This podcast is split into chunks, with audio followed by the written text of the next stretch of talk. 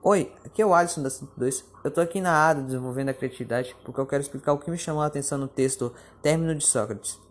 Bem, a forma mais ilustrativa é pensar e escolher o que falar, certo? Mas então, que tal você inventar uma regra? Por exemplo, peneiras. Hum, interessante.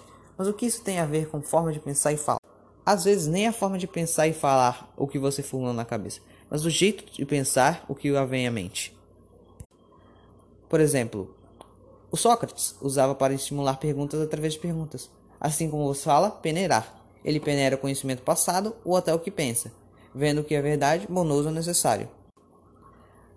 É, através, por exemplo, outro exemplo aqui, um quebra-cabeça.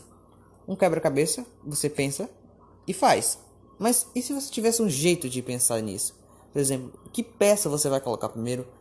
Ou o que você vai poder, por exemplo, fazer primeiro no xadrez? Em que peça você vai colocar, um jeito de fazer, entendeu? Isso é tudo que me chamou a atenção mais no texto, não foi muito, mas também não foi pouco. Pois o jeito de falar é um jeito muito importante que eu achei ali na forma de Sócrates ali. Foi uma forma de uma metáfora de explicar o conhecimento.